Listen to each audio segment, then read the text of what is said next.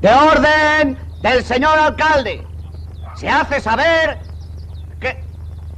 ¿Pero a quién voy a hacer saber nada si está todo el mundo echando la siesta? Genaro, no me soliviantes. Que tú lo que quieres es oír los partidos por la radio. Que estás obsesionado con las quinielas. Pues como acierte una de 14, ya no le hago la traída de aguas. Si tú aciertas una de 14, yo me hago cupletista. ¡Madre! ¡Madre!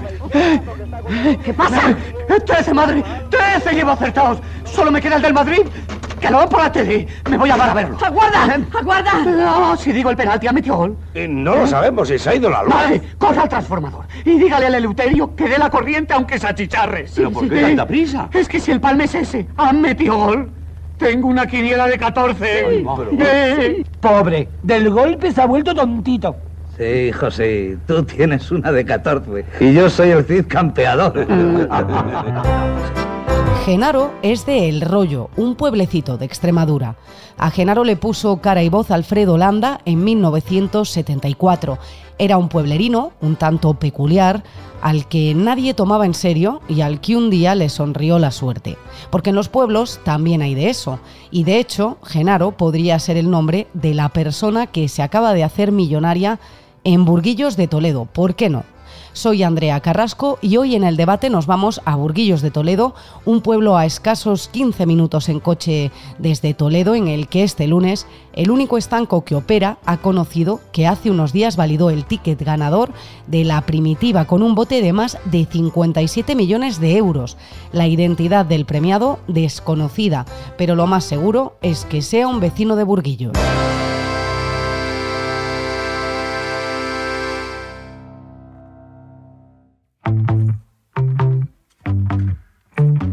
Hoy en el debate, el podcast diario de El Debate.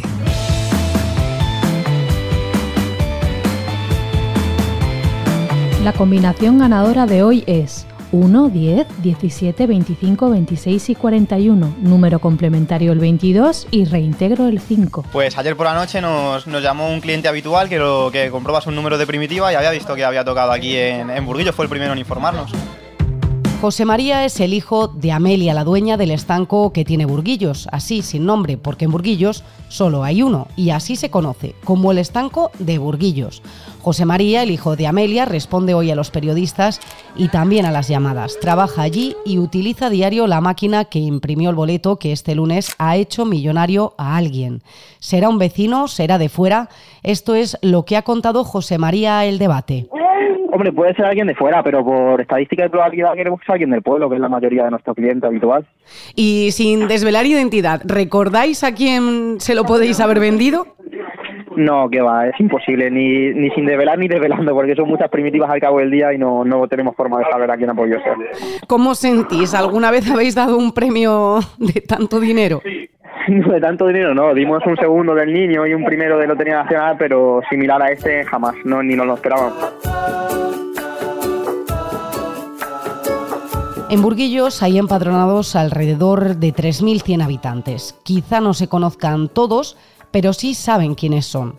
Estas típicas conversaciones de los pueblos en los que se alude a este chico que anda con el hijo de, o estos que viven en la casa de fulano, o este que para en tal sitio, no se ponen nombre, pero sí cara. Así que en pleno verano, este martes toca hacer la ronda. Que vengo siempre por confianza y porque el, el estanquero es mi amigo.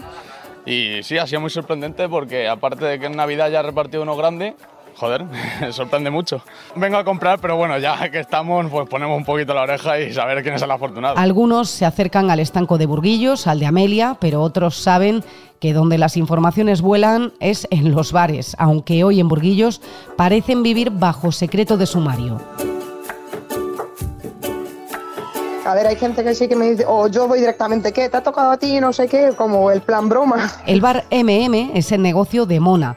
Todos quieren saber, pero no hay informaciones que dar. Así que este martes las conversaciones giran en torno a qué harías si te toca la lotería, si contarías que eres el premiado y ya para otro día a qué destinarías semejante cantidad de dinero. Pregunto, digo, ¿qué? ¿Has sido tú? Eh, sí, si estaba yo, digo, no sé qué. Dice, ¿tú te crees que venía? Digo, hombre, digo, por lo menos me tenías que invitar. La gente dice que no, que no lo diría, pero yo si estuviera la ganadora, yo sí que lo diría. Fíjate tú. No, no, no tendrías Yo no miedo. me- Yo no. porque como soy así, y te digo, me gustaría o por lo menos saber quién ha sido. Eso a mí sí que me gustaría saberlo, pero si la gente quiere guardar el secreto por el miedo, cada uno somos libres de decidir lo que tenemos que hacer. ¿Se desvelará el secreto? Mona cree que sí. Como digo yo, aquí en ese pueblo se sabe todo muy rápido y seguro que pasará un tiempo y ya se sabrá. ¿Tienen ustedes habitaciones? Lo siento, no tenemos. ¿No? No, señor. Y si no le importa, salga por aquella puertecilla que pone servicio. No, al servicio ya he ido hoy, gracias. ¿Algún inconveniente, Fernández? No, señor director. Aquí el señor que quería una habitación, pero ya le he dicho que estamos completos. Bueno, pero una suite siempre habrá. ¿Una de esas? Dele la 4H. Señor director, me parece que no me ha comprendido usted. Usted es el que no me comprende, Fernández. Entregue al caballero su llave y no le hagamos perder Vale, tiempo. Vale. Señorita, póngame con relaciones públicas. ¿Mm? Escuche, Hernández. Acaba de llegar un big como la copa de un pino. Genaro, el de los 14. Mueva la prensa, la radio, la televisión. Es una publicidad excepcional para el hotel. Soñar es gratis y los juegos de azar sobreviven de la ilusión de quien se gasta unos euros todas las semanas con la esperanza de que le toque. Pero hoy, un habitante de Burguillos ya puede decir que deja de soñar y empieza a vivir ese sueño. Con 57 millones de euros, difícil que no pueda cumplirlo.